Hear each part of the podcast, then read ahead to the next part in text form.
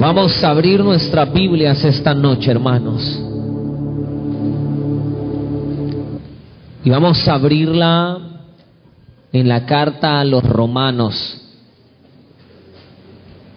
Romanos capítulo número 4. Y vamos a leer el versículo número 13. Romanos capítulo 4, versículo 13. Quiero titular este mensaje como lo anuncié ¿eh? a través de las redes sociales, Esperanza contra Esperanza. Y vamos a leer este pasaje, vamos a leer el versículo 13 del capítulo 4 de Romanos y dice la palabra, porque no por la ley fue dada a Abraham o a su descendencia la promesa de que sería heredero del mundo, sino por la justicia de la fe. Porque si los que son de la ley son los herederos, vana resulta la fe y anulada la promesa, pues la ley produce ira, pero donde no hay ley tampoco hay transgresión. Por tanto es por fe para que sea por gracia, a fin de que la promesa sea firme para toda su descendencia. No solamente para la que es de la ley, sino para los que es de la fe de Abraham, el cual es Padre de todos nosotros, como está escrito. Te he puesto por Padre de muchas gentes delante de Dios a quien creyó el cual da vida a los muertos y llama las cosas que no son como si fuesen. Él creyó en esperanza contra esperanza para llegar a ser padre de muchas gentes, conforme a lo que se había dicho. Así será tu descendencia.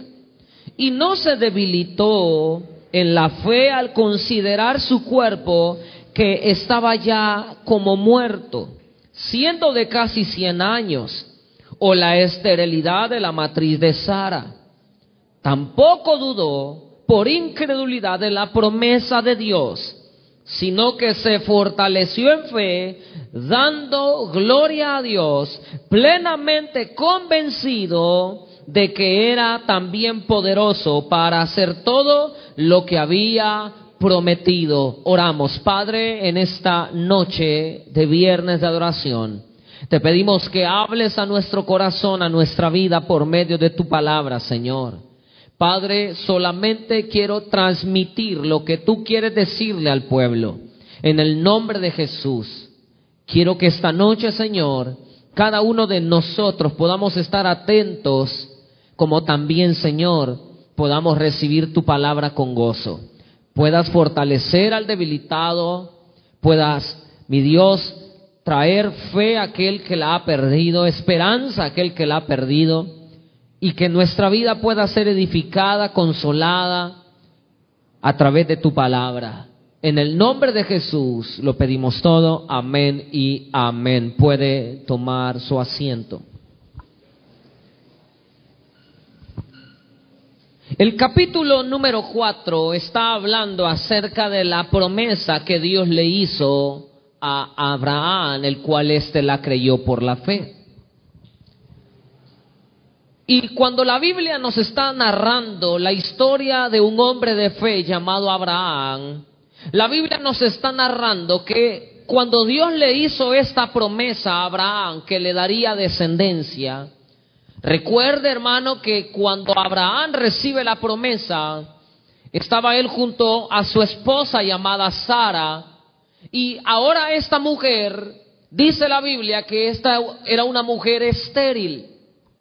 O sea, hermano, que Dios le da una promesa en el momento cuando todo estaba en contra, cuando no había ninguna posibilidad, cuando todo estaba, hermano, cuesta arriba, Dios le dio una promesa. Hermano, quiero decirle que cuando Dios te da una promesa, no es necesario que las cosas estén pintando bonito.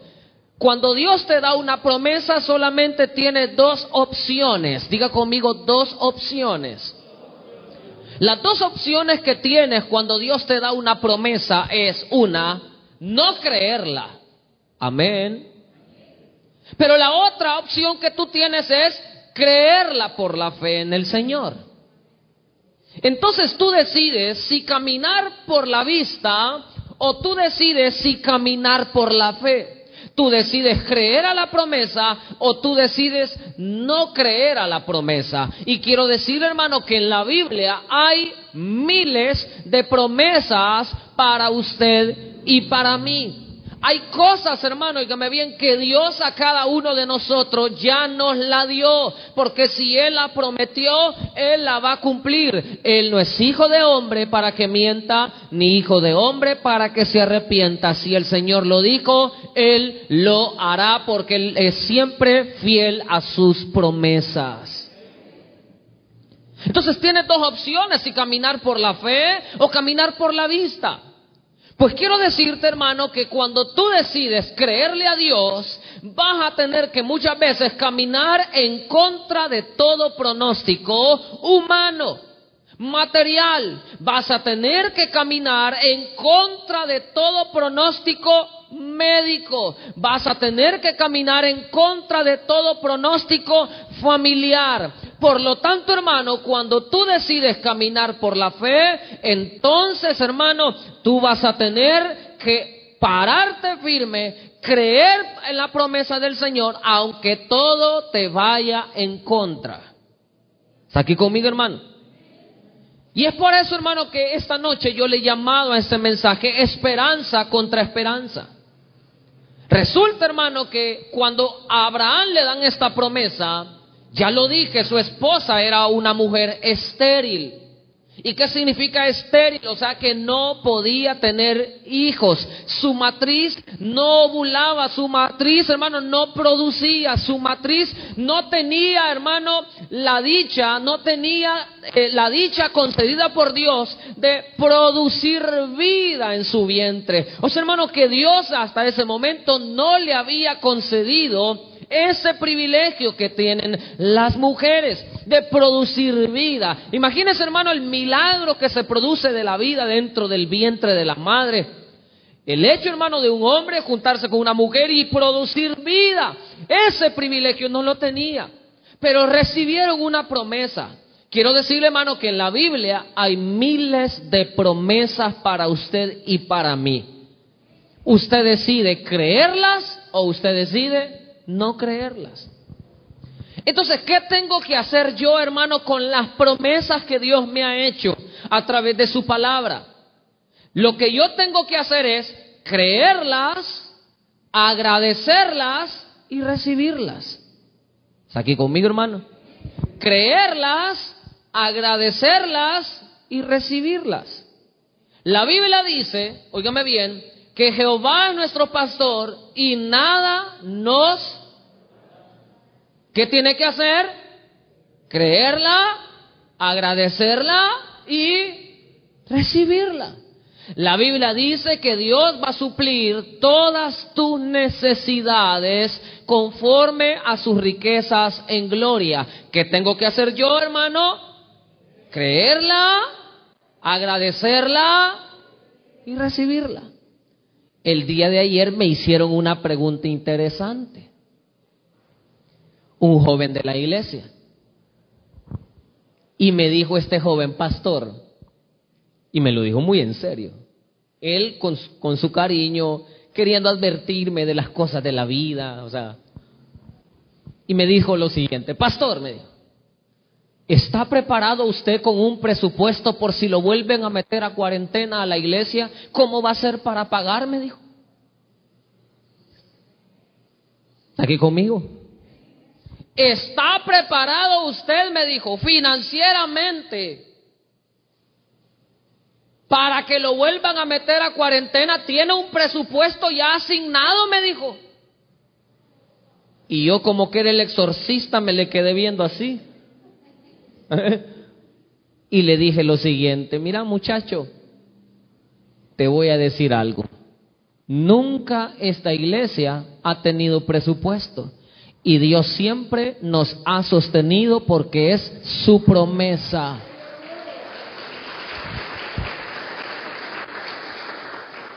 En cuarentena remodelamos sin tener ingresos en la iglesia. Yo. En cuarentena pagamos todas las necesidades, compromisos financieros que esta iglesia tiene. Agua, luz, seguridad, todo lo que tenemos que pagar, camión, seguro, todo hermano, todo. ¿Sabe a quién le debemos? A nadie. ¿Por qué? Porque Dios dijo que Él va a proveer conforme a sus riquezas en gloria. ¿Qué tengo que hacer? Creerla, agradecerla y recibirla. Interesantísima esa pregunta que me hizo el muchacho. Pero más interesante es saber que hay un Dios que ha prometido cuidarnos todos los días de nuestra vida. Entonces, hermano, ahora viene el Señor, le da la promesa, y ahora Abraham, hermano, decide creer a la promesa. Le dice, Abraham, vas a tener descendencia, o sea, vas a tener un hijo y tu descendencia va a ser como las estrellas y va a ser como la arena del mar. ¿Se puede contar la arena, hermano? ¿Ya usted alguna vez ha contado las estrellas? Solo las siete cabritas podemos contar. ¿Eh?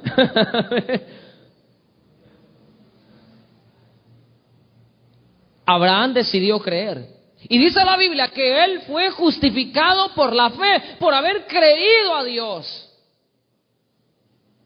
Entonces, hermano, Abraham recibió la promesa, pero ahora, hermano, cuando Abraham recibe la promesa, quiero que vea conmigo el versículo 17.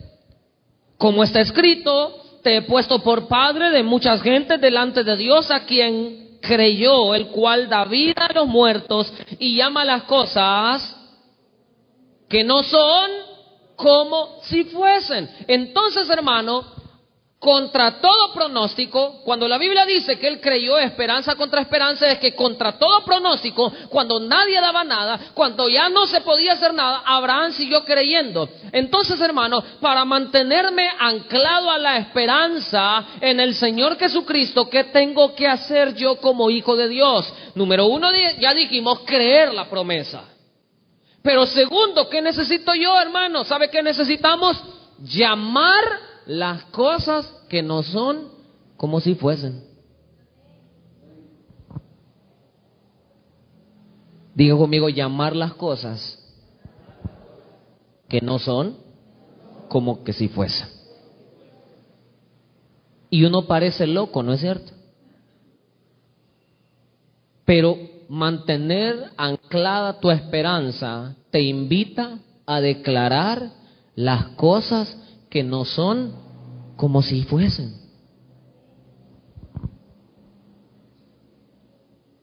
¿Cuántas personas tienen hijos que a lo mejor no andan en muy buenos pasos?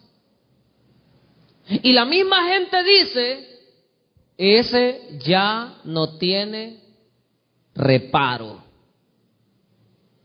Amén. Y la misma gente dice, no hombre, ese ya está arruinado. Ese muchacho ya no se puede enderezar. Al árbol que nace torcido, dice, jamás, pero Dios es capaz de poder transformar y cambiar el corazón de cualquier persona. Amén.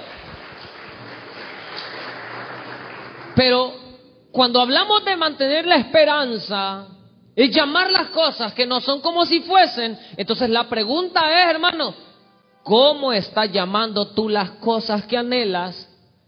Si las estás llamando como que si ya fuesen, o todavía estás diciéndole Señor, Señor, regálamela. Amén. Porque cuando usted dice, Señor, dame, y al siguiente día le vuelve a decir, Señor, yo te pido, Señor, yo te pido. Entonces dice Dios, entonces no has creído que yo ya te lo di.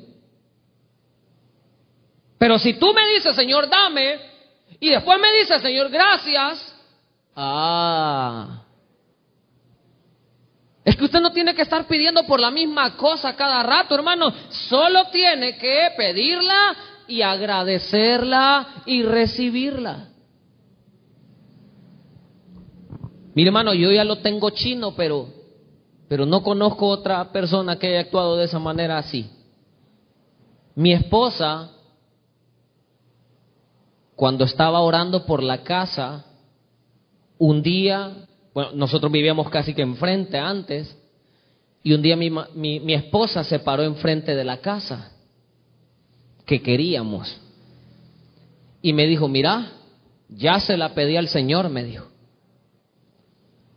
Y luego cuando veníamos de los cultos, que ya íbamos para la casa, íbamos ya de aquí para la casa, pasaba tocando la casa y le decía al Señor, Señor, gracias, le decía. Gracias por mi casa.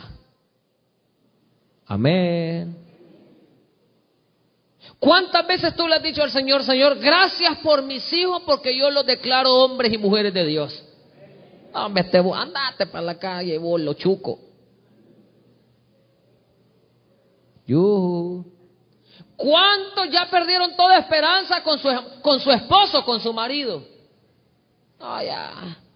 Este ya nos arregla ya. Ya este viejo ya está torcido, está más pando que, que, que, que el plátano. Y perdieron toda esperanza. ¿Cuántos ya perdieron la esperanza, hermano? Con su esposa, con su esposo, con sus hijos, con su negocio, con su trabajo, y ya perdieron toda esperanza. Pero ahora viene Dios y te dice, bueno, vas a caminar por fe, ahora vas a tener que llamar las cosas que no son como si fuesen. Gracias Señor por mi negocio, Señor. Mira, gracias Señor por mi carrito. Aquí lo voy a parquear, mira Señor. Gracias y ni la licencia he ido a sacar, hermano.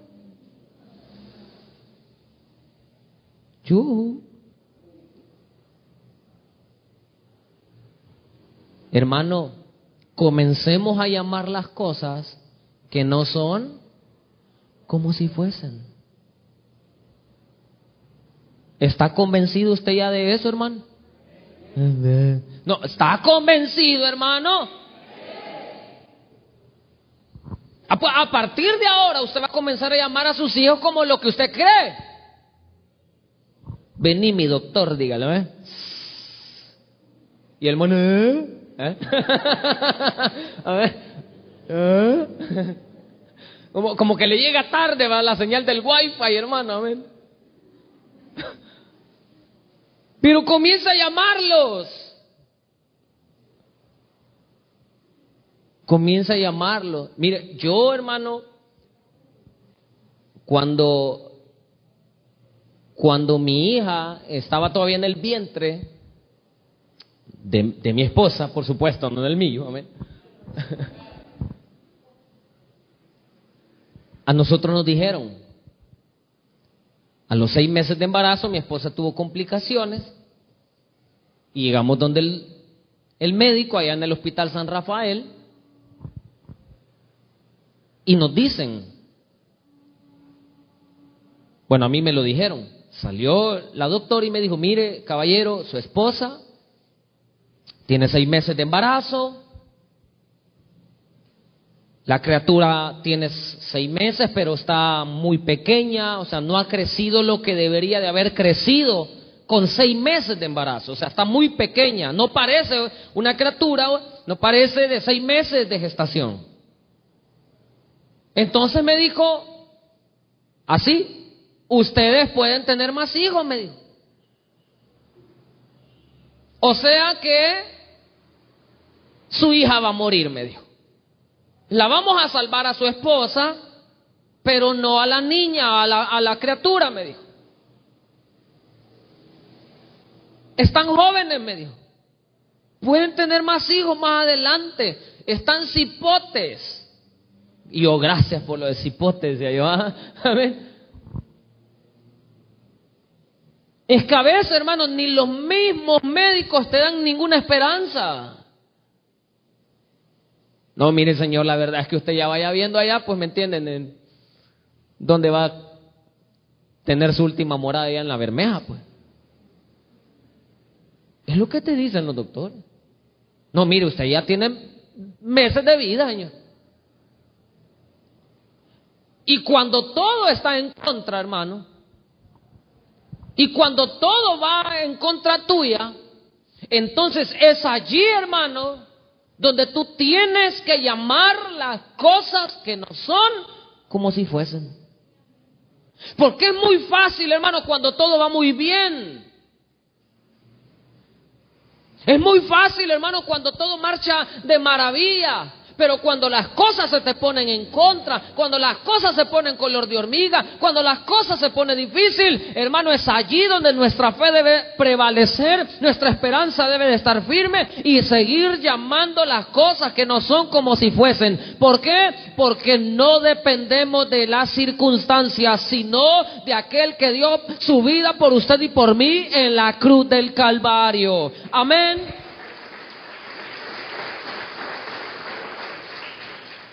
Pero ahora, hermano,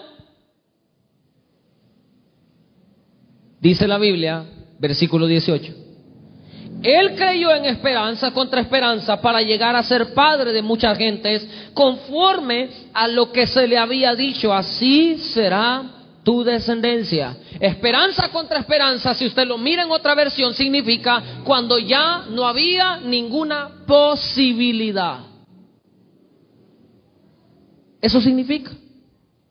Cuando ya no había ninguna posibilidad, Abraham se mantuvo en su esperanza. Y la esperanza, hermano, es creer. La esperanza, hermano, es el estado de ánimo en el cual se cree que aquello que uno desea será posible. Esperanza es sinónimo de confianza, de seguridad. Y ahora Abraham, contra todo pronóstico, contra toda esperanza, él se mantuvo llamando a las cosas que no son como si fuesen. Y con mi esposa y mi hija fue así. No va a vivir, no hay posibilidad de vida, va a morir. Luego nos trasladaron del Hospital San Rafael al hospital que está aquí en la... ¿Cómo se llama? Primero de maternidad se llama, ¿verdad? Porque ya lo destruyeron. Y nos trasladaron para allá. Porque la doctora no, me dijo, mire, señor, vamos a traer a su esposa al, al otro hospital porque aquí no le podemos ayudar, no le podemos sacar a la criatura, no tenemos los aparatos para hacer eso, para, o sea, hacerle el grado, o sea, el aborto. Nos trasladan para este hospital. Y cuando ya llegamos a ese hospital, me dice, me salen a atender otros dos doctores, otros dos muchachos salieron ahí y me dicen, mire, usted no puede hacer nada aquí, ya eran las dos de la madrugada y yo estaba allí todavía.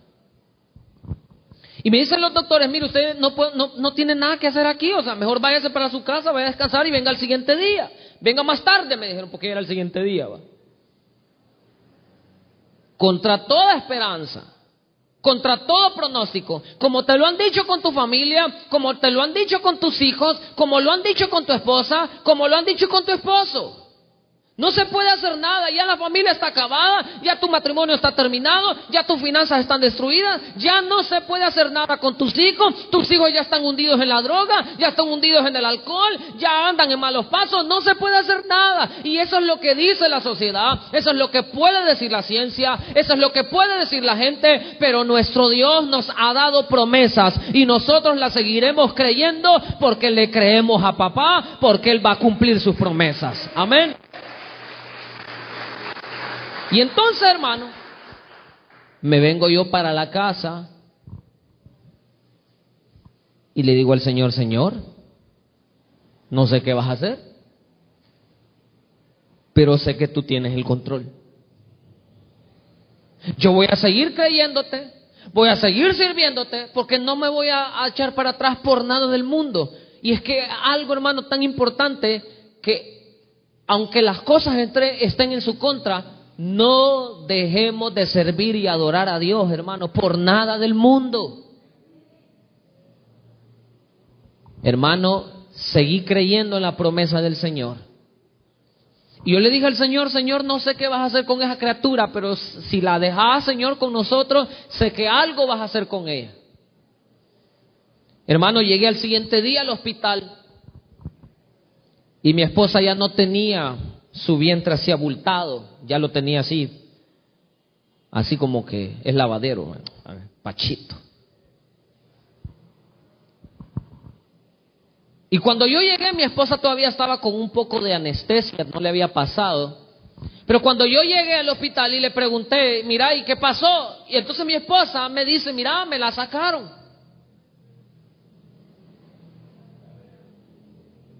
Hermano, yo sentí que me vino un nudo aquí a la garganta, hermano.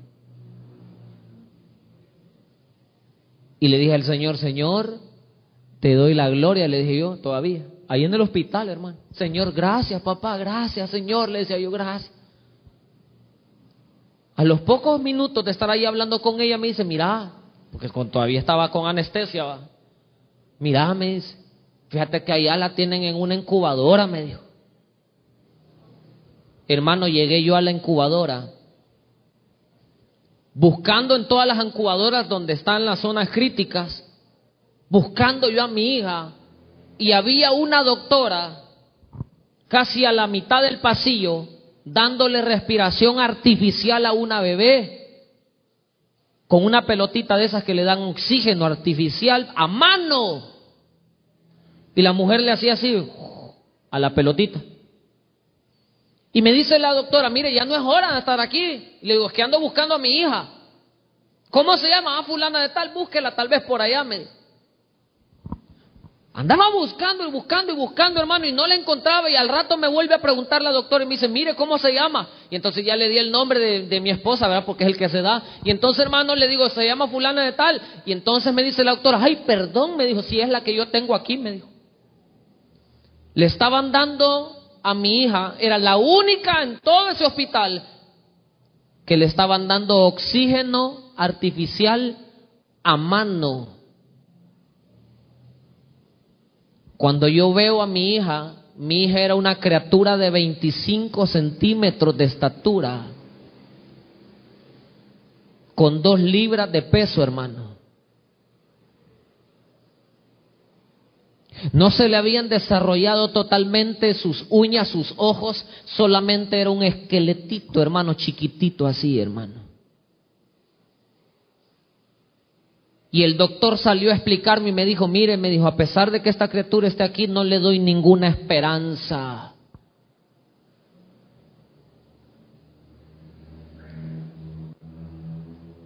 No le doy posibilidad de vida, me dijo. Cuando tú decides caminar por fe, vas a mantener tu esperanza aunque las cosas vayan en contra. Amén. Aunque la gente te diga no se puede. Aunque la misma sociedad te dicte, hermano, lo que ellos creen, nosotros no caminamos por lo que la gente dice, sino por lo que dice la palabra. Y me mantuve en fe, hermano. Pasó el primer día, hermano, llegué al siguiente día y mi hija seguía ahí. ¿Y sabe qué es lo que hacía? Comenzaba, hermano, desde la primer incubadora, comenzaba y pasaba, hermano, no las tocaba porque no te dejan mucho estar tocando, pero comenzaba, hermano, a orar por todos los niños, así, hermano, Padre, bendice a los niños, Señor, que están acá, levántalos, Señor, y sé que vas a levantar a la mía también, hermano, poco a poco, hermano, cuando me dijeron que no había ninguna posibilidad de vida, hermano, mi hija el 25 de enero va a cumplir ya nueve años y no parece que sea una niña prematura. Es más, el tata parece prematuro, pero no mi hija. Amén. ¿Y sabe por qué, hermano? Porque Dios cumple sus promesas. Amén. Manténgase, aunque todo vaya en contra. Aunque te, ya te hayan dicho que te vas a morir, hermano, ¿y quién no se va a morir, hermano? Que no hay nadie que no, no se vaya a morir, hermano. Pero mientras estemos en esta tierra, seguiremos creyendo en las promesas del Señor. Y ahora dice que él creyó en esperanza contra esperanza para llegar a ser padre de mucha gente conforme a lo que se había dicho. Así será tu descendencia. Versículo 19, léalo conmigo. Y no se debilitó en la fe al considerar el qué. Que ya estaba como que siendo casi de o la esterilidad, esterilidad de la matriz de quién? Hermano, para mantener tu esperanza, no veas lo que puede debilitar tu esperanza. Oiga bien esto, hermano. No vea lo que puede debilitar su esperanza. ¿Qué podía debilitar la esperanza de Abraham? Su cuerpo viejo, ya como de un muerto. ¿Cuántos años tenía Abraham? Ya era un hombre de casi 100 años. Pregunto, médicamente, científicamente, ¿hay algún caso probado en el mundo de un hombre de 100 años que haya pegado un bicho, hermano.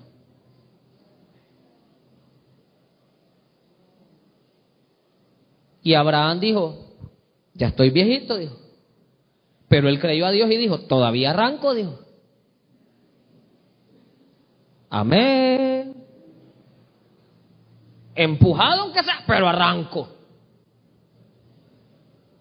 No, es que miren, no me espiritualice las cosas, hermano. Estamos hablando de un hombre de 100 años. Amén. Pero todo está en contra, ¿no es cierto? Su cuerpo, su vejez, todo está en contra. Y no solamente su cuerpo, su vejez, ya es casi un cuerpo como de un muerto, dice la Biblia, pero también hay algo más en contra. Su mujer, y la esterilidad de su mujer. ¿Qué tiene a favor Abraham, hermano? Pregunto, ¿qué tiene a favor Abraham? ¿Sabe lo único que tiene a favor es su fe? ¿Qué tiene usted, hermano? No me si a usted ya le dijeron que le van a quitar la casa. No sé, a usted ya le dijeron que lo van a echar. No sé, a usted ya le dijeron que le van a quitar de trabajo. No sé, a usted ya le dijeron que su marido no se compone. Pero ¿qué tiene usted? ¿Qué tiene usted? Es lo que tiene, hermano. Su fe. Su fe. Y entonces, hermano, Abraham no se puso a ver todo aquello que estaba en su contra, no, puso, se puso a ver la palabra que había recibido. Y ese es el problema de los cristianos de hoy en día, que nos fijamos y le ponemos atención a lo que está en contra de nosotros y no a lo que Dios ha prometido en su palabra. Ay, ¿cómo vamos a pagar? No sé, hermano, pero Dios prometió suplir nuestras necesidades. Me dijeron que me iban a matar, hermano. Dice la palabra que aunque andes en valle de sombra y de muerte, no temerás mal alguno, porque Jehová está contigo. Es que yo me siento solo. No, no, no, no, hermano. El Señor dijo, yo estaré contigo todos los días hasta el fin del mundo. Creamos a la promesa. Creamos a la palabra. Porque a lo mejor, hermano, humanamente hablando, materialmente hablando, todo está en tu contra. Pero como no vemos lo que está sucediendo, sino que vemos al que hizo la promesa, entonces las cosas cambian. Mantente firme, hermano, aunque todo esté en contra tuya. Y perdón que se lo haya dicho ya hasta la saciedad, pero quiero que se le quede grabado en su cabeza esta noche. Versículo 20. También, tampoco, que dice, dudó por incredulidad de la promesa de Dios, sino que se fortaleció en fe, dando gloria a Dios. ¿Qué otra cosa necesito yo para mantener mi esperanza? Diga conmigo, fortaleciendo mi fe. ¿Y sabe, hermano, cuál es la única forma de fortalecer su fe? ¿Por qué viene la fe, dice la Biblia? Por el oír y el oír por la palabra de Dios. Si usted no escucha palabra, no lee la Biblia, no tiene un tiempo devocional de oración con Dios, su fe no puede permanecer.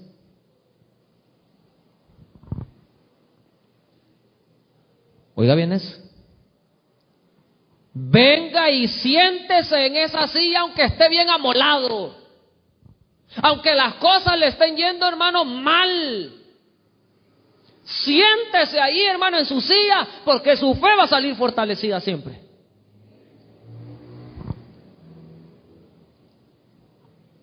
Sabe, hermano, un día, estoy hablando de venir y sentarse para fortalecer su fe. Escuchar la palabra. Un día llegó Jesús a visitar a su amigo Lázaro, ¿se recuerda? y estaban sus dos hermanas. Una de las hermanas de Lázaro se llamaba Marta. Digo conmigo, Marta. ¿Qué estaba haciendo Marta? Marta estaba sirviendo en la iglesia, sirviendo al Señor, pero afanada, porque el servicio, cuando no escuchas palabras, en lugar de volverse un privilegio, se vuelve una carga y eso trae afán y ansiedad a tu vida. Y ya no lo haces con alegría, sino que lo haces quejándote. Amén. Siéntese a escuchar la palabra. Y entonces, Marta afanada y turbada sirviendo, ah, acomodando a los hermanos, cantando el sapo, amén, con los, los niños de Taberquí hay en sonido, metido en las cámaras, hay que estar control, metido en todo, hermano. A veces estamos en todo, como decía la abuela, pero menos en misa. Estamos en todo, pero menos escuchando la palabra. Y un día, le, ese día le llegó a reclamar a Jesús y le dijo, Jesús, no te da cuidado, mira, mi hermana, pues ahí está de gana y yo, mira, que ando sirviendo, decirle que me ayude. Y Jesús le dijo, ay Marta, Marta, ponga su nombre ahí, hermano. Ay Juancito, Juancito. Ay Oscarito, Oscarito. Ponga su nombre. Afanado y turbada estás con muchos quehaceres, le dijo Jesús. Pero una cosa te hace falta. Y María la otra hermana de Lázaro, ha escogido la mejor parte, la cual no le será quitada. Ah, ¿qué estaba haciendo María? Sentada a los pies de Jesús, escuchando la palabra. Y diga conmigo, un día, no diga, un día, un día Lázaro se murió. El amigo de Jesús. Cuatro días de de estar muerto ya cuando llegó Jesús, ¿no es cierto? Llega Jesús y la primera que sale a recibir a Jesús, ¿sabe quién es? Marta. ¿Sabe qué le dice a Jesús?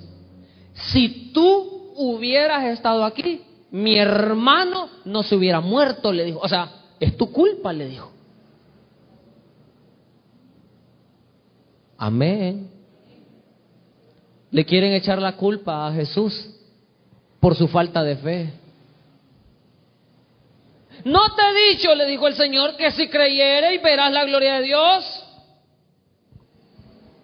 ¿Sabe quién le salió a recibir a Jesús? Marta, la que no oía culto, la que no se fortalecía en fe, la que no escuchaba la palabra para que su fe creciera, fue la que salió a decirle y a echarle la culpa a Jesús de que su hermano se había muerto porque él no estaba. ¿Sabe, hermano, que la mejor forma de crecer en tu fe y mantener tu esperanza es escuchando la palabra?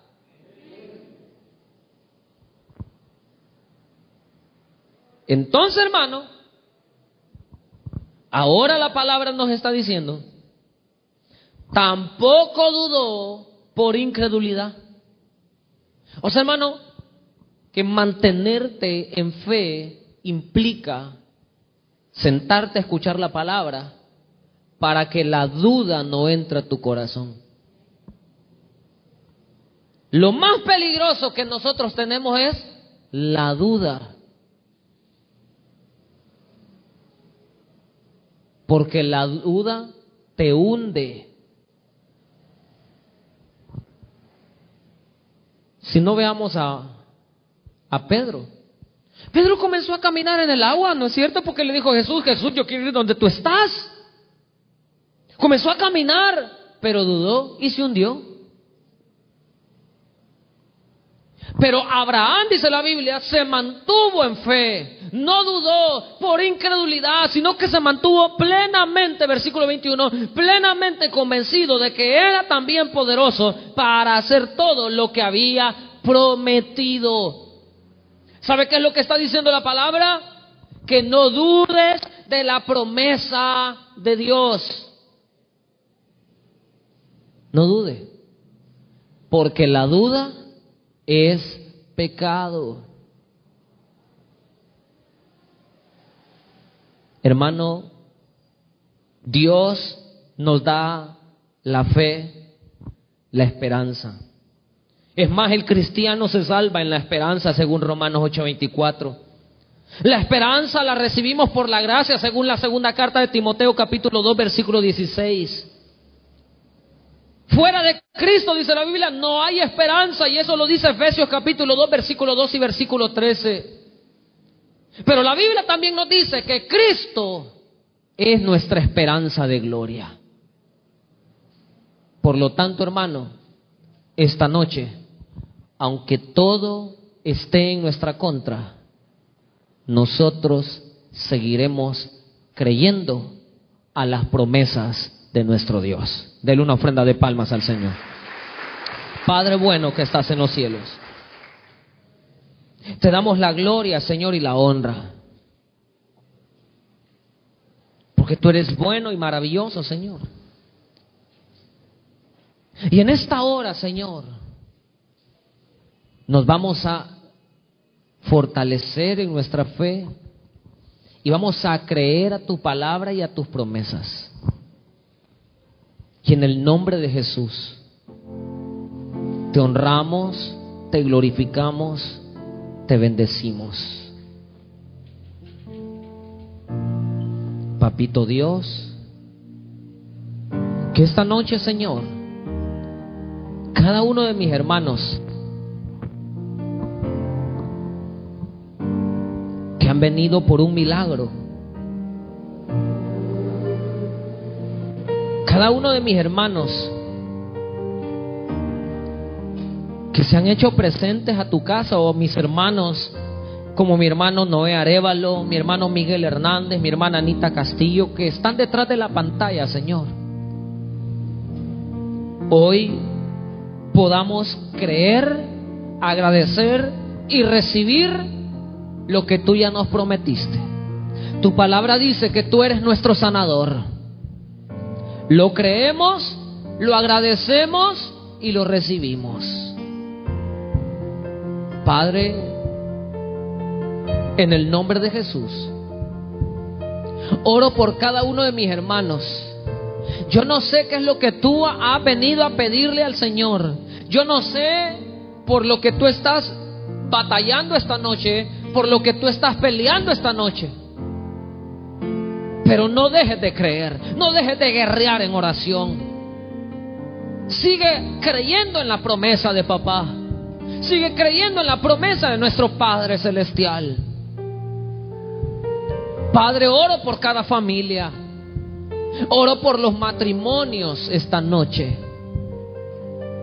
Oro Espíritu Santo porque mi Dios, hay hermanas que están orando por su esposo, que está atado en el alcoholismo, en la drogadicción, en los negocios ilícitos.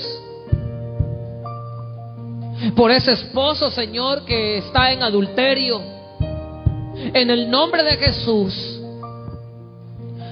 rompe toda cadena, papá.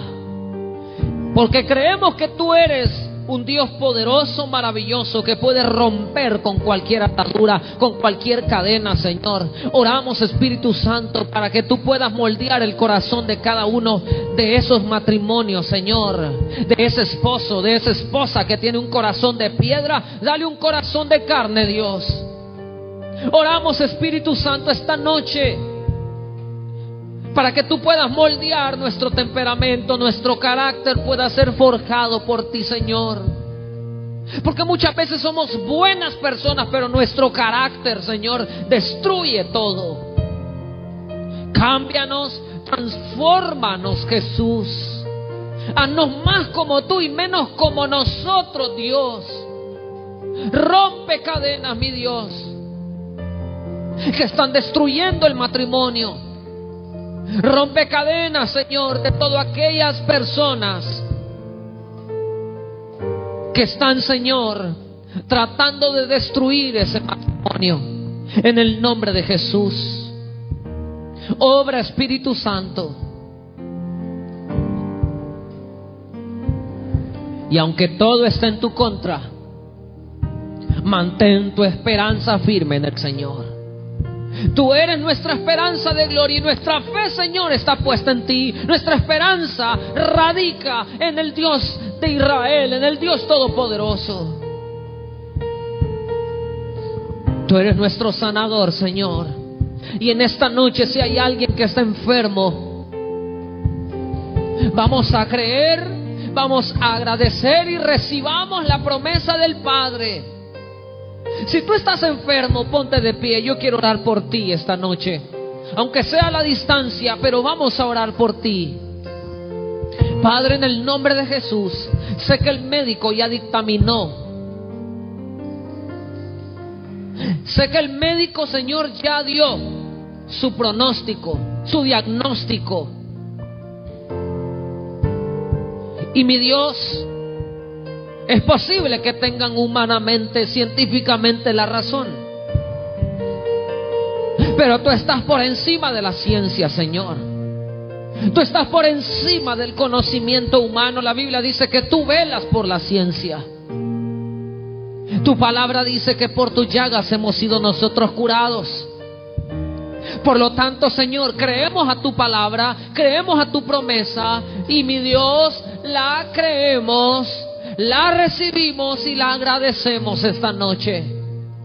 Y dígale a Él, Señor, gracias porque yo sigo creyendo en tu palabra. Señor, gracias porque yo recibo tu promesa. La recibo con agrado. La recibo por la fe. Ese milagro es mío, Señor. No sé cuánto tiempo tardará. La promesa de Abraham tardó 24 años, pero se mantuvo en su fe.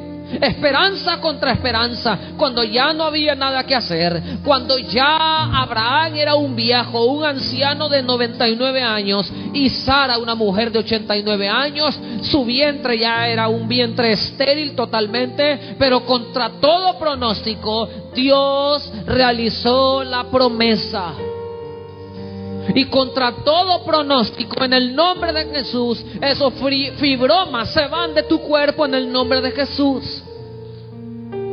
Ese cáncer, Señor, en el nombre de Jesús, declaramos, mi Dios, sobre nuestra vida sanidad. Ese problema, Señor, de ovarios poliquísticos, en el nombre de Jesús. Limpia, Señor, esos ovarios. Ese problema en la columna, Señor, la ponemos en tus manos y oramos por la vida de mi hermano Oscar Coreas, que sé que está muy pendiente, Señor, de tu culto. Oramos en el nombre de Jesús por la vida de aquellos que están clamándote, Señor, por ese problema gastrointestinal, como mi hermana Membreño, Señor. Ese problema, Señor, en la cabeza, problemas de insomnio, problemas, Señor, de migraña, en el nombre de Jesús. Esos hermanos o hermanas que tienen pérdida de balance, mi Dios, en el nombre de Jesús, ese problema en el oído, ese problema en el ojo o en los ojos, mi Dios, límpialos. Oramos, Espíritu Santo, por ese problema, mi Dios, en los pulmones, esos hermanos o hermanas o amigos que están infectados, Señor, de coronavirus. En el nombre de Jesús trae sanidad. Tú eres un Dios poderoso, tú eres un Dios milagroso. Para ti no hay nada imposible, Jesús. Es por eso, Señor, que pedimos hoy, pero lo recibimos por la fe. En el nombre de Jesús, oramos, mi Dios, por fe. Lo creemos, Señor, que nuestro milagro ya ha sido dado, porque el tiempo de los milagros aún no ha pasado. Lo recibimos por la fe y lo agradecemos, Dios. En el nombre que es sobre todo nombre, en el nombre de Jesús. Mira a mis hermanos que están puestos de pie, Señor, dándote gracias por su milagro, recibiéndolo por la fe, Señor, aunque todo está en nuestra contra. Y te damos las gracias, papá, porque tú eres bueno y a tu tiempo tú lo harás, porque lo creemos por la fe. En el nombre de Jesús, dele una ofrenda de palmas al Señor. Tome su asiento y seguimos adorando.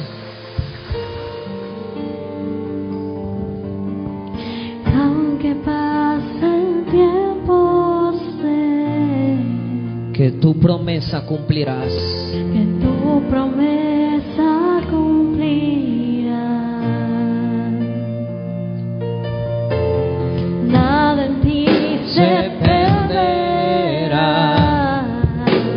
Esa es mi seguridad.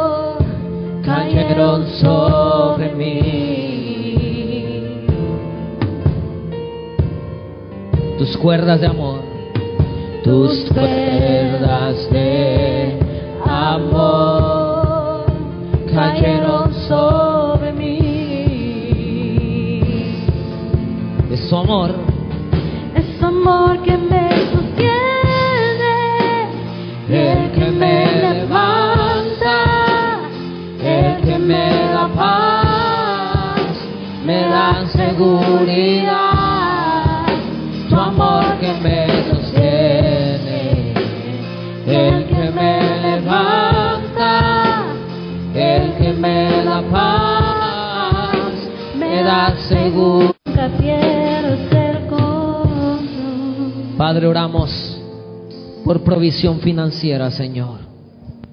Hay hermanos que están orando por su trabajo, por sus negocios. Hay hermanos, Señor, que están tremendamente endeudados y no saben qué hacer. Padre, dales una salida. Muéstrales tu provisión, Señor, porque para conocer al Dios que provee tienes que estar necesitado. Y en esta noche, Señor, hay hermanos que están clamando por un milagro de provisión financiera.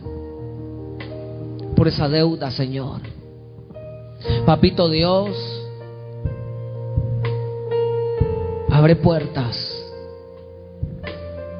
No sé de dónde vendrá, yo solo lo creo, Señor. Padre, humanamente hablando, Señor, no tenemos el dinero para poder comprar el otro local. Pero tu palabra dice que tú eres el dueño del oro y de la plata. Y yo lo creo, papá. Creo que tú vas a proveer para poder ensanchar nuestro territorio, para poder ampliar nuestro templo, Señor. Lo creo por la fe, Señor. Porque tú eres el Dios Todopoderoso. Eres capaz de hacerlo. Sería una estupidez no creerlo, Señor. Y ahora, papá, nosotros creemos que tú puedes hacer esa, esa obra, ese milagro, Señor, para esas colegiaturas, para ese pago de casa. Hay hermanos que te están clamando por ese pago de energía o agua, Señor. No lo sé, pero sé que tú eres capaz de hacerlo, Señor. Padre, oramos esta noche e intercedemos por cada uno de mis hermanos que tienen problemas legales.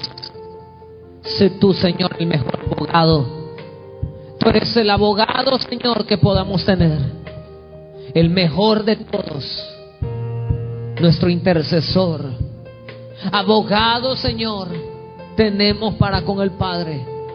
Padre, oro por aquellos que han estado, Señor, viviendo en la culpa, Señor por algo, por un error, por un pecado que cometieron. Ya lo hecho, hecho está. Porque no vienes al Señor, le pides perdón, Él te libera, te saca de todo sentimiento de culpabilidad. El Señor quiere darte una verdadera libertad. Vive libre en el Señor. Padre, en nombre de Jesús, trae libertad, Señor de depresión, de tristeza, de desánimo. En el nombre de Jesús hoy se van, Señor, de nuestras vidas. Tú venías esta noche deprimido, desanimado, angustiado. Hoy, Señor, se va toda depresión, todo desánimo y tu paz que sobrepasa entendimiento, Señor, ahora reposa sobre nuestra vida. Hoy reposa la paz de Dios sobre tu vida. En el nombre de Jesús de Nazaret. Gracias, papá. Porque tú eres bueno, maravilloso. En el nombre de Jesús. Gracias, Señor. Gracias, Jesús. Amén, Señor, y amén. Regálele una ofrenda de palmas al Señor, hermano. Dios es bueno. Nos vamos a poner por un momento de pie. Vamos a recoger las ofrendas al Señor.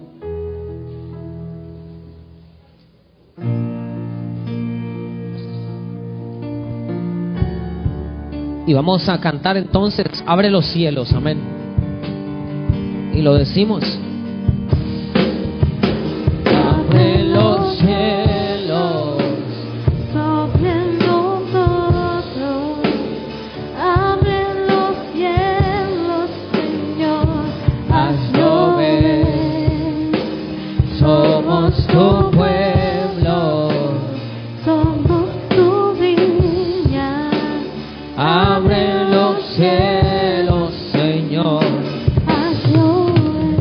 Padre, en el nombre de Jesús, oramos por las ofrendas que van a ser depositadas, mi Dios, por cada uno de mis hermanos. Tu palabra dice, Señor, que también debemos de traer los diezmos al alfolí para que haya alimento en tu casa. Y tú vas a reprender al devorador, la peste destructora. Amado Dios, bendice las ofrendas, los diezmos de mis hermanos, como también oro para que no falte tu provisión en cada uno de nuestros hogares. Oro también, Señor, para que tu iglesia pueda salir adelante con cada uno de los compromisos que tenemos. Gracias por el trabajo de mis hermanos, por la obra de sus manos. Y gracias, mi Señor, por cada hermano que va a realizarlo de todo corazón. En el nombre de Jesús, amén y amén. Puede tomar su asiento, hermano. Nos vamos a quedar con una alabanza mientras mis hermanos recogen las ofrendas.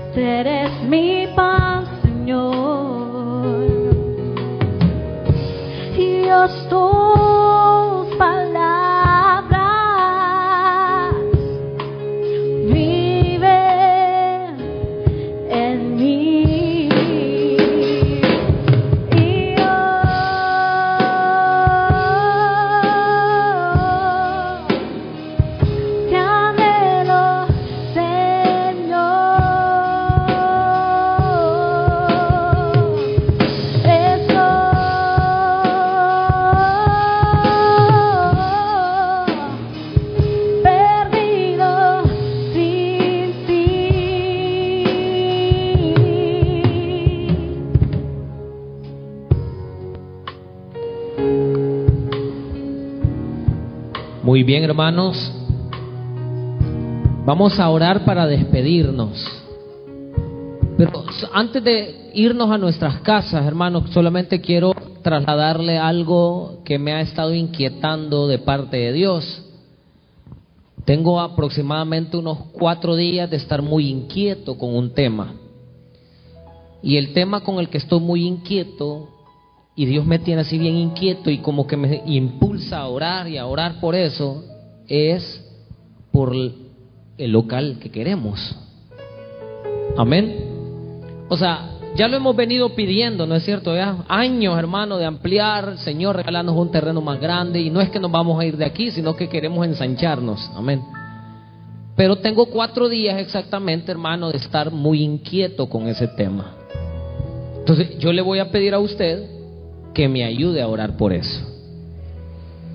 No le vamos a decir al Señor, dámelo, regalarnos el local. No, vamos a agradecerlo.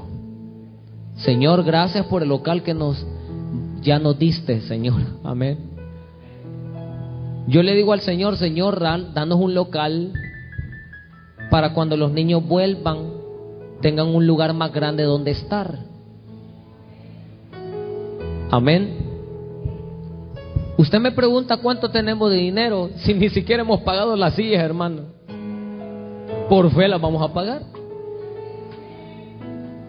Ya el 30 nos toca dar la primer cuota de 500 dólares de lo que debemos. Y usted me pregunta cuánto, cuánto hay. Ya le dije, aquí nunca hemos tenido presupuesto, hermano. Pero sí hemos tenido al Dios que provee. Entonces, ayúdeme a orar. Amén. Ayúdeme a orar por esto. Porque el Señor ensanche nuestro territorio. Amén. Así que vamos a orar para despedirnos. Padre bueno que estás en los cielos. Gracias por una noche maravillosa en tu presencia. Donde nuestro corazón ha sido fortalecido, llenado de fe y esperanza. Que nadie nos robe lo que tú ya nos sembraste esta noche. Y que no permitamos que las cosas de la vida, los problemas, nos roben lo que ya nos diste esta noche, tu palabra. Despídenos en tu paz, mas no de tu presencia. Y una vez más, declaramos que en Cristo somos más que vencedores. Amén y amén. Que sea el Señor quien me les bendiga. Hermano, les esperamos el domingo 9 de la mañana y el segundo culto a las 5 de la tarde. 9 de la mañana, 5 de la tarde. Bendiciones para todos. Pasen una linda y bendecida noche.